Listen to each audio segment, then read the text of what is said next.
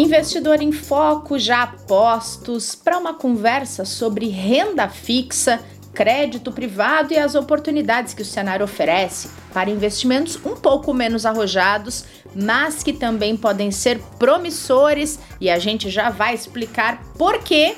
Antes, deixa eu dar as boas-vindas para o Kleber, que está de volta aqui com a gente nesta quinta-feira, dia 16 de setembro. Tudo bem por aí, Kleber? Tudo bem, Rei, hey, você? Muito bom dia. Bom dia, boa tarde, boa noite aos nossos ouvintes, aos nossos ouvintes. Um bom dia especial preciso, Rei. Hoje eu preciso, minha esposa que está fazendo aniversário hoje, doutora Rafaela, se não fizer uma menção aqui dos parabéns a ela, apesar que ela nunca conta a idade, não sei porquê, né? Então, dia 16 de setembro é um dia bem importante, viu, Rê? Muito bom, muito bom. Momento fofo do podcast. Viu? Isso, a gente também tem. No mercado tem a gente também tá, tem. né? É até bom, né?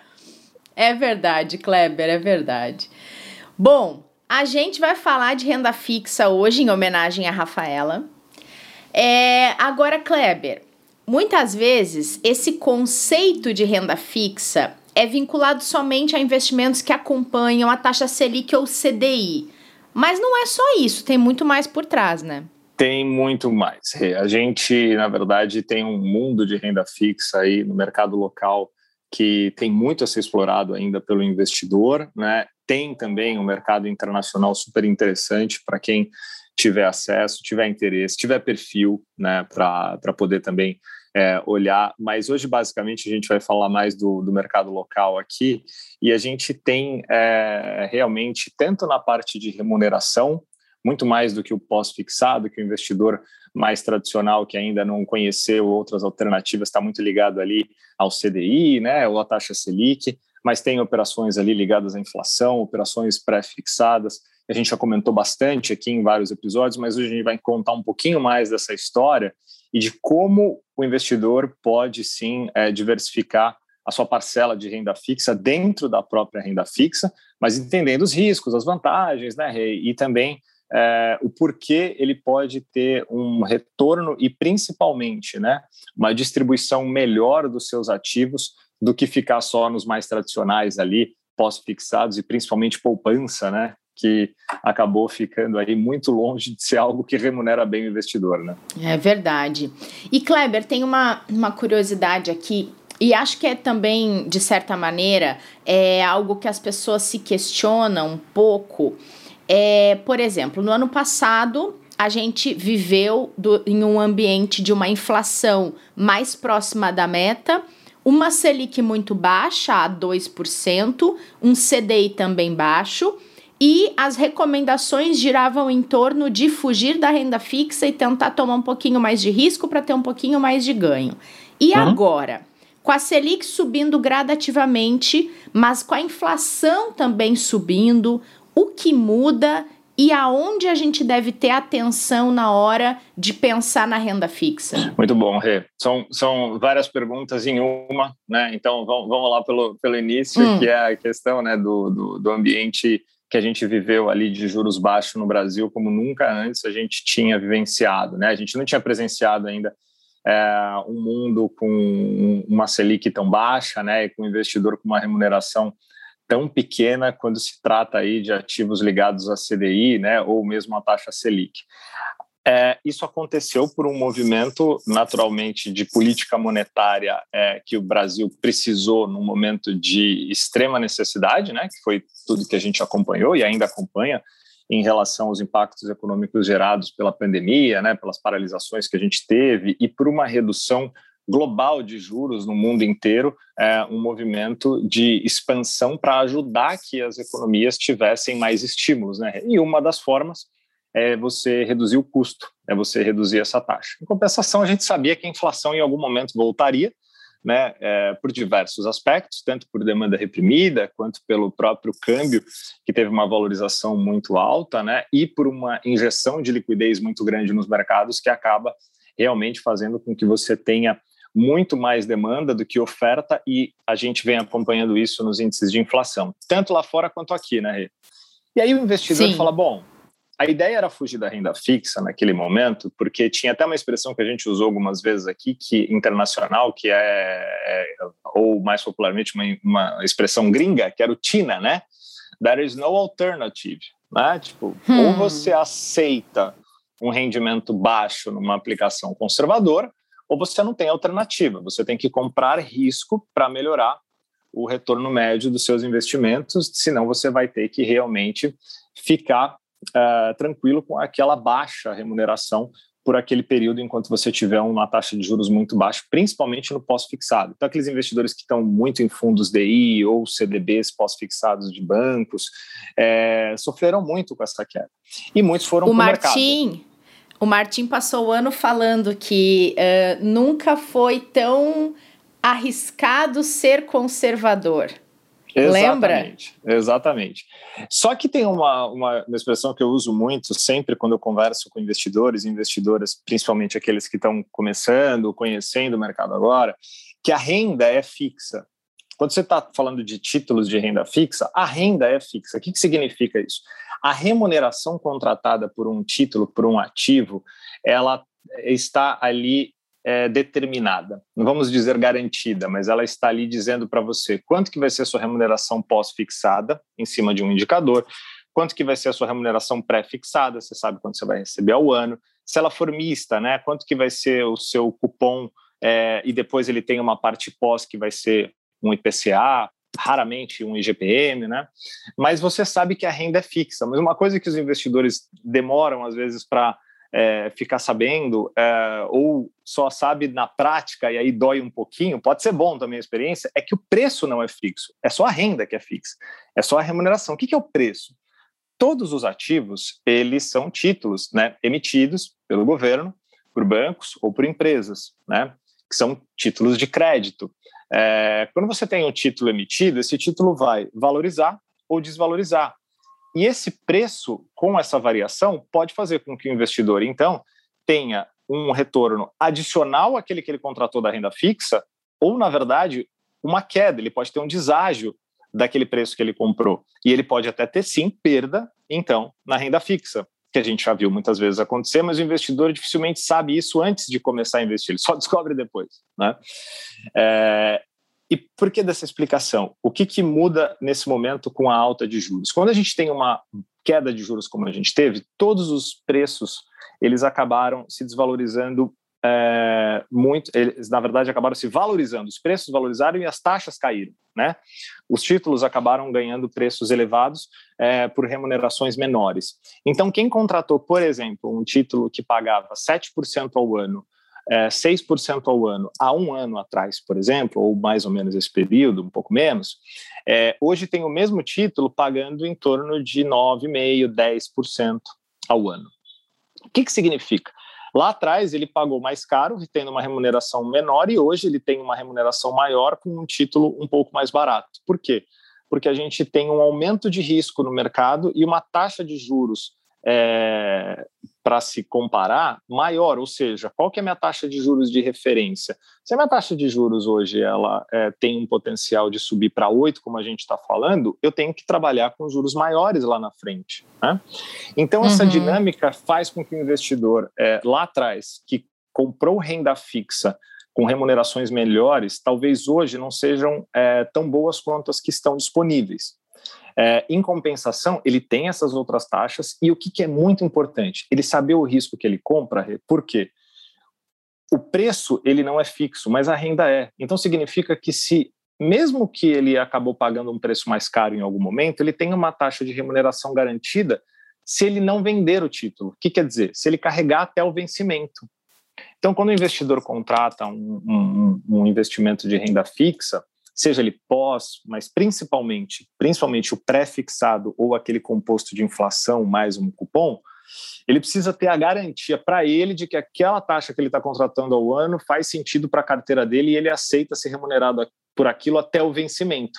Porque talvez ele não consiga sair antes do prazo, exatamente pela movimentação poder trazer algum deságio para ele e ninguém quer realizar uhum. prejuízo, né? Então, é o caso hoje, de alguns títulos do Tesouro, né, Kleber? Muitos títulos do Tesouro títulos privados, títulos de renda fixa de companhias é, abertas que o investidor contratou no momento que o preço estava mais alto e agora se ele for vender esse título e ele pode vender esse título ele vai ter um deságio e aí ele perde Sim. parte da remuneração dependendo do deságio, ele pode perder toda a remuneração, inclusive uma parte do principal. Né?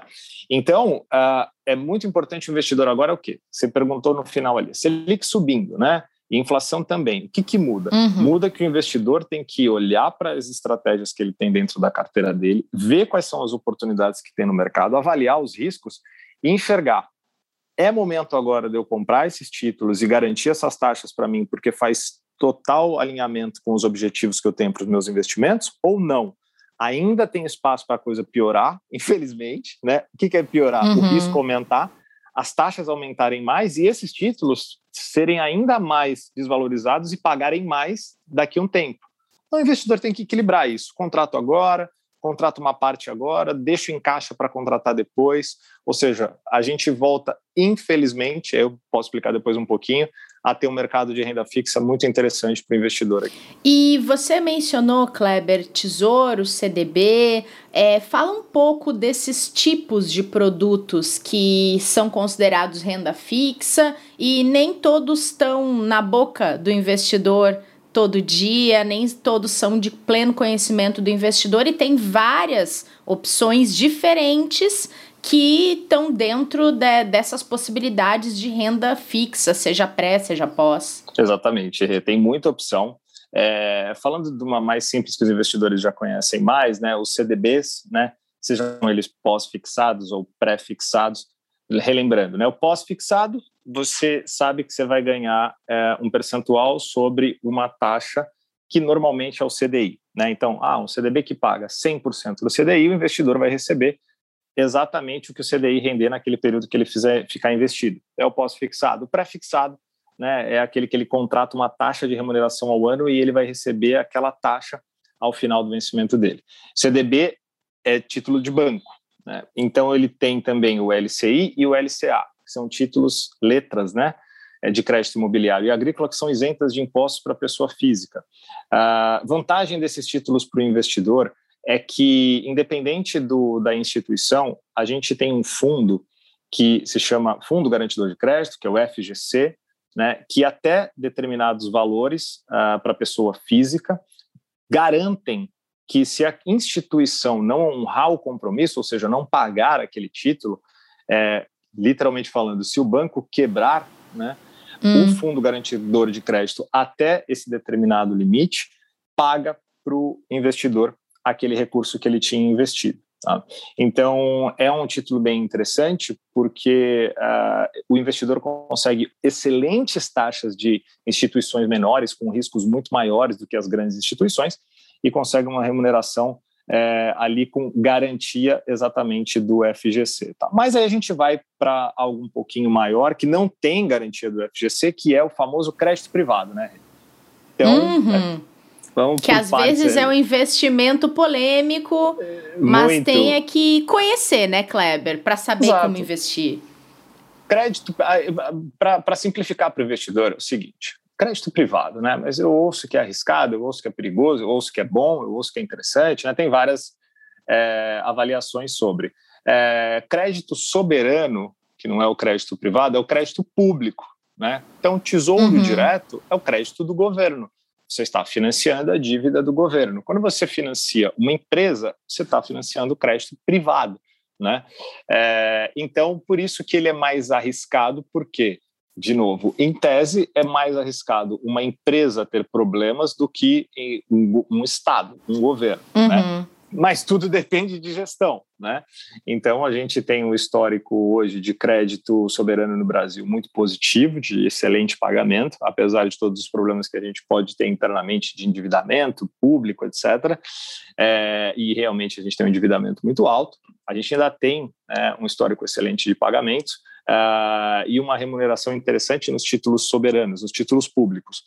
Mas o crédito privado, como é mais arriscado, tende a pagar mais do que o título soberano invariavelmente é isso que acontece. Tá? Então, o investidor tem as debêntures, que são títulos de, de dívidas emitidos pelas empresas, né? as empresas, obviamente, privadas. É, você tem as debêntures é, com uma vantagem para o investidor, que são aquelas ligadas à infraestrutura, que são as debêntures incentivadas. Essas são isentas de impostos para o investidor pessoa física.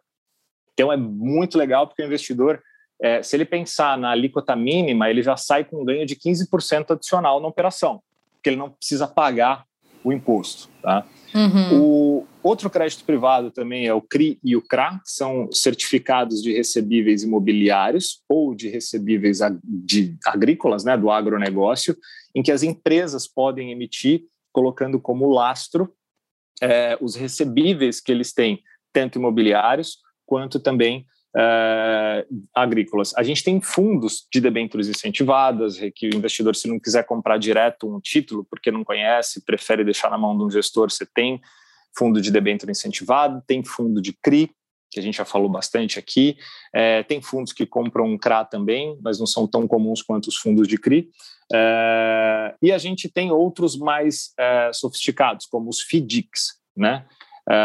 Que são os fundos de investimento em direito creditório. Aí pode, você pode ampliar a parte de crédito que você vai colocar dentro dessas carteiras, e aí você pode começar a comprar créditos cada vez mais arriscados. Tá? Então, aqui é um pouquinho do mercado de crédito privado que, que o investidor vai encontrar no Brasil. Uh, e que é hoje um universo muito interessante. E a gente tem dois meios do investidor investir, né, Rê? Uhum. O primeiro é a oferta pública, que é quando a empresa emite o título para captar o recurso, né? Normalmente é onde o investidor consegue os melhores retornos, tá? Mas não é uma garantia, por quê? Porque daí a gente tem a segunda forma dele conseguir contratar esses investimentos, que é o mercado secundário. Depois de emitido e feita a oferta pública, esses títulos podem ser negociados é, para que investidores compram, né, compram, comprem e vendam os títulos entre eles, né, através de uma corretora. E o mercado secundário normalmente tende a dar uma remuneração inferior ao que foi emitido à oferta pública. Mas isso pode também ser diferente, porque dependendo do que acontecer com a empresa, com o mercado, com a remuneração, com as taxas de juros, com o risco, às vezes o mercado secundário pode até gerar retornos melhores do que aquele que contratou na oferta pública. Mas, resumindo uma resposta gigante, é basicamente isso que a gente tem de crédito, de crédito tudo... privado. É. E Kleber, essa a, a, você estava falando da, da questão do risco das empresas, é importante a pessoa que quiser investir em crédito privado ficar de olho nas análises de risco que as empresas uh, têm, né? Nessa pontuação que as agências de risco dão para cada empresa a, em termos de dizer se ela é boa pagadora, se ela não é, se ela é muito arriscada, se ela não é. é essa avaliação ela é importantíssima. Por quê? Imagine o seguinte: uh, a, a, vamos, vamos, imaginar que a gente tem a, a Renata Corporation. Né? Então, a, Renata Corp lançou uma dívida de crédito privado é, e, e, a Renata trabalha no mesmo segmento é, de uma debenture, vou usar uma, uma empresa X aqui, tá bom? Uh, uhum. Mas, por uhum. exemplo, da, da empresa Rumo, né? Rumo Logística tá. tal. É. Então, uh, a Rumo eu conheço, uh, tenho mais informação, tenho mais suporte, tenho os researches, né, que são os relatórios de avaliação da companhia, tenho rating, né, empresa listada, uh, já tem outras operações de crédito no mercado e agora eu tenho a Renata Corp, que vai também entrar nesse mercado de crédito. É, sem dúvida nenhuma, a empresa Renata vai me pagar muito mais do que a Rumo. Por quê? Porque o risco ainda da Renata, ele é um risco muito maior do que o da Rumo. Né? E para ela uhum. ser competitiva, para ela ser atrativa ao investidor, ela tem que pagar pelo risco, pela avaliação de risco dela, pela sua avaliação de risco de crédito. E aí o investidor fala: bom, mas espera um pouquinho, né? Essa nova empresa Renata Corp é uma empresa que eu nem conheço. O que, que eu vou fazer investindo numa empresa como essa? Que tamanho de risco que eu vou tomar? E aí foi o que você falou. De repente, a empresa, apesar de nova, apesar de iniciante, ela tem é, um excelente caixa, uma excelente gestão é, dos seus pagamentos e da sua dívida, ela tem é, uma avaliação promissora dos seus negócios e um fluxo de caixa futuro interessantíssimo, e a dívida que ela está tomando é muito pequena e facilmente é, solucionada no curto, médio prazo com os recebíveis que ela tem. Apesar disso, o risco dela ainda é muito maior. Mas então a avaliação é positiva. Então, ou seja, eu não preciso deixar de comprar a Rumo, porque, sem dúvida nenhuma, é, pessoal, disclaimer aqui, isso é tudo exemplo, tá? É, não existe nada disso, nem a dentro da Rumo agora disponível nesse momento, apesar que tem no mercado e a Renata não abriu uma empresa. É. Mas só como um exemplo claro aqui, e nem vai abrir, né? Por enquanto não tem nada. Não vou. Não, Por gente, desculpa não. decepcionar, mas não vai rolar. Quem já queria comprar o risco Renata, por enquanto vai ter que aguardar.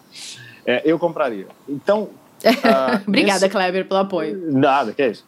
Nesse momento, as, as equipes de research, as equipes de avaliação, é que vão dar a informação para o especialista e ou diretamente para o investidor, dizendo: olha, essa empresa tem esses pontos positivos, esses pontos de atenção, essas possibilidades de risco, então eu avalio como, e aí dá uma nota de avaliação de risco, né? E você pega como referência, por exemplo, a empresa do mesmo setor que já tem um excelente risco de crédito. Para você ver, esse risco de crédito que eu estou comprando de uma empresa menor, iniciante, que nunca veio ao mercado, está condizente o prêmio, ou seja, o quanto ela me paga de remuneração para eu comprar esse risco, por mais que está bem avaliado, e aí o investidor tem, então, como base é, realmente as avaliações dos relatórios para ele saber o quanto aquilo que está sendo pago faz jus ao risco que o investidor está tomando. Ou seja, se a Rumo é, por exemplo, duas vezes, três vezes mais é, garantida, menos arriscada que a Renata Corp, o prêmio que a Renata vai ter que pagar também é muito maior do que o que a Rumo está pagando. Então, o investidor precisa olhar isso e falar: poxa, mas isso é um pouquinho complicado, né, para eu avaliar, para eu tomar decisão. Para isso que tem os assessores, para isso que tem os especialistas, para isso que tem as pessoas trabalhando para te dar essa assessoria. E no limite, se você entender que é melhor não comprar o título, mas deixar na mão de alguém para saber a hora de comprar e vender, é que existem os fundos, tá? Mas as duas opções, tanto fundos quanto comprar os títulos direto, são muito boas, tá? E aí o investidor vai ver qual que encaixa melhor para o objetivo e, e para aquilo que ele tem como é, perfil de aceitação e até mesmo de gestão para a carteira dele. Perfeito, Kleber. Bom, já que eu não, não sou uma empresária que continuo sendo uma jornalista no Banco Itaú, eu quero te perguntar. É, você trouxe toda essa questão do crédito, explicou os pontos positivos e negativos. Agora, se a gente olhar para o cenário econômico brasileiro agora, por que é um momento favorável para investir em crédito em títulos de empresas? Legal. Eu, eu, já dei um spoiler lá atrás, né? É, Sim. E já vou até trazer ele agora. Lembra que eu falei, né? Que há pouco tempo um mesmo título que pagava em torno de 7% ao ano, hoje está próximo de seus 10% ao ano, né? Sim. Então significa o quê? Quem é, investiu, ou mesmo quem não investiu lá atrás, tem um momento hoje, em termos de investimento, melhor do que a gente tinha. Lembra quando eu falei que, infelizmente, estamos num momento com boas oportunidades no mercado de renda fixa?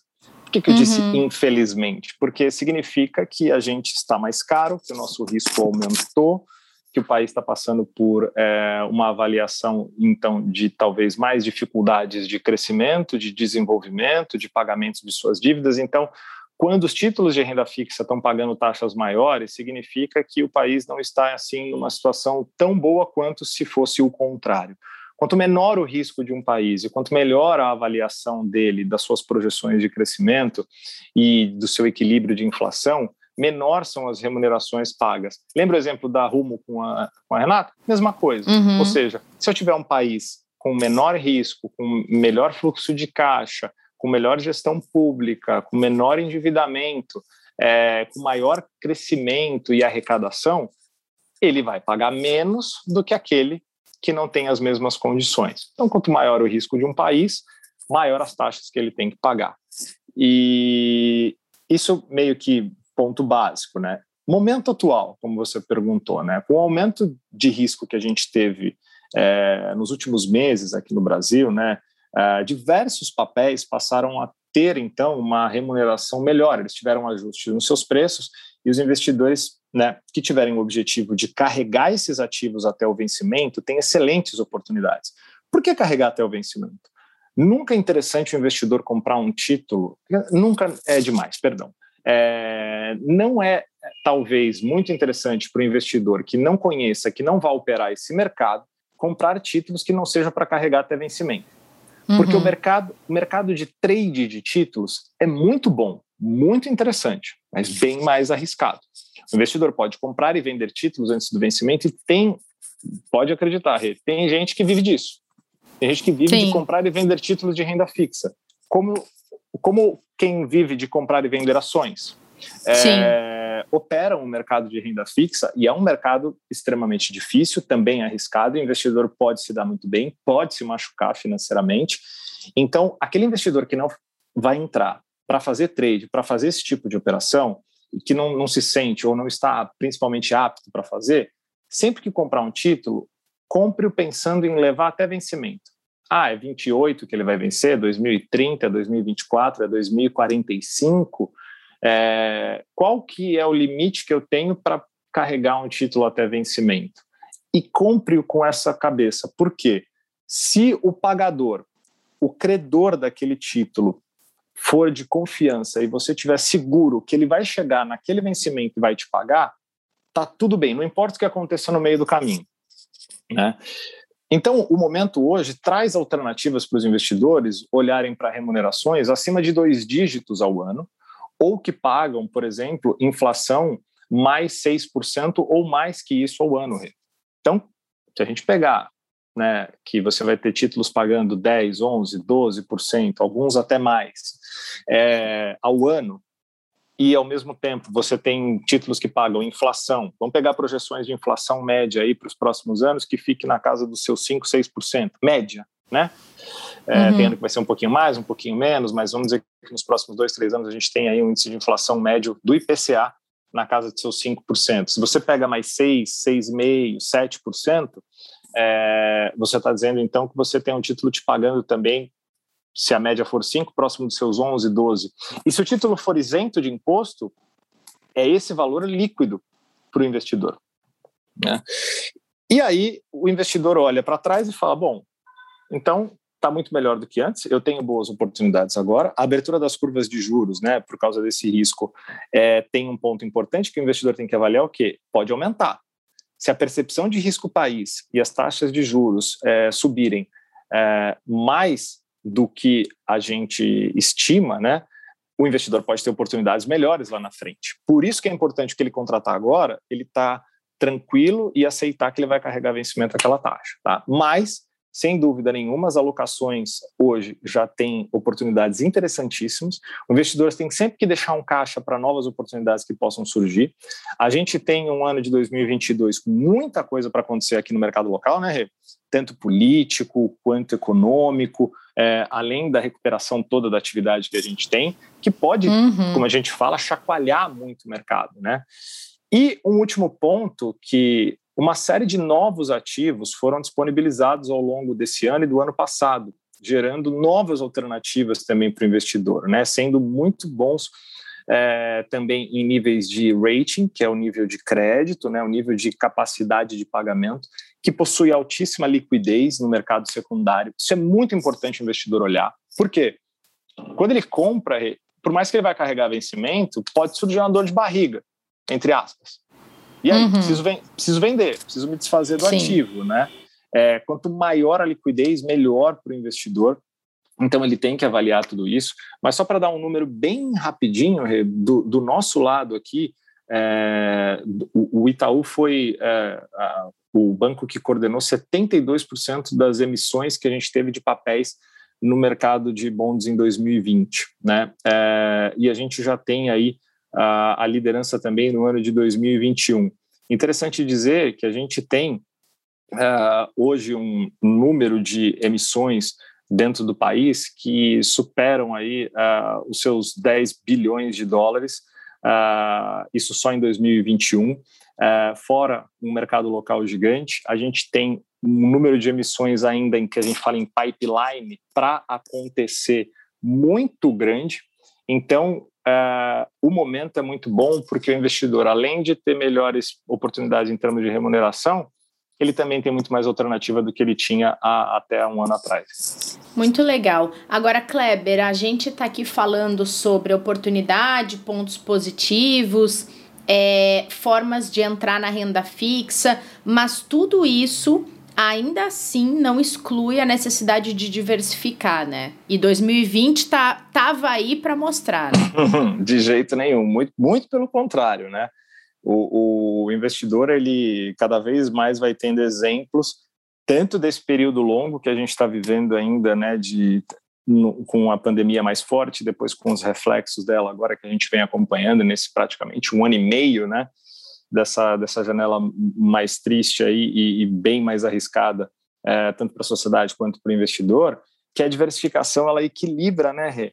Ela traz um equilíbrio enquanto, tipo, ah, se a bolsa cai e o dólar sobe, se o investidor tivesse investindo só em bolsa brasileira, em ativos brasileiros, sem o câmbio, ele não teve a compensação do câmbio se valorizar, amenizando as quedas que ele teve na bolsa, né?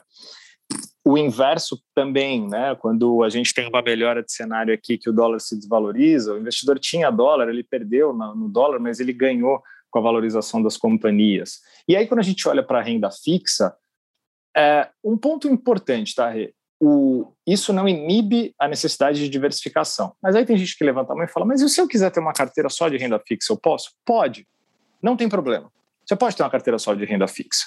Não quer comprar ações, não quer comprar fundos multimercados, não quer comprar internacional, não quero, quero comprar só renda fixa. Só que esteja ciente e, e, e entenda que quando a gente concentra numa única classe de ativo ou em poucos ativos, a falta da diversificação pode fazer com que o investidor tenha janelas muito ruins e amargue períodos mais difíceis, exatamente por ele não ter como fugir quando o mercado de renda fixa acabar sendo um problema e ele precisar realmente de um equilíbrio maior na sua carteira.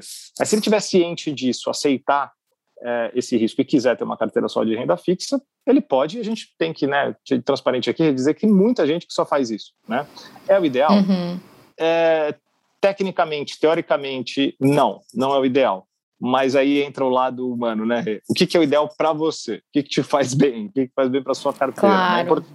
Importante é ele conhecer os riscos, saber do porquê que é, é, é, muito bom ele fazer a diversificação, mas é lógico que ele vai tomar a decisão daquilo que é melhor para o patrimônio dele. Mas, sem dúvida, o fato da gente ter uma altíssima uh, taxa de juros, é, trazendo remunerações maiores para o investidor em renda fixa, não inibe ele de fazer diversificação nas demais classes, muito pelo contrário, porque o mercado pode virar e ele pode acabar realmente é, sendo surpreendido negativamente se não tiver outras opções.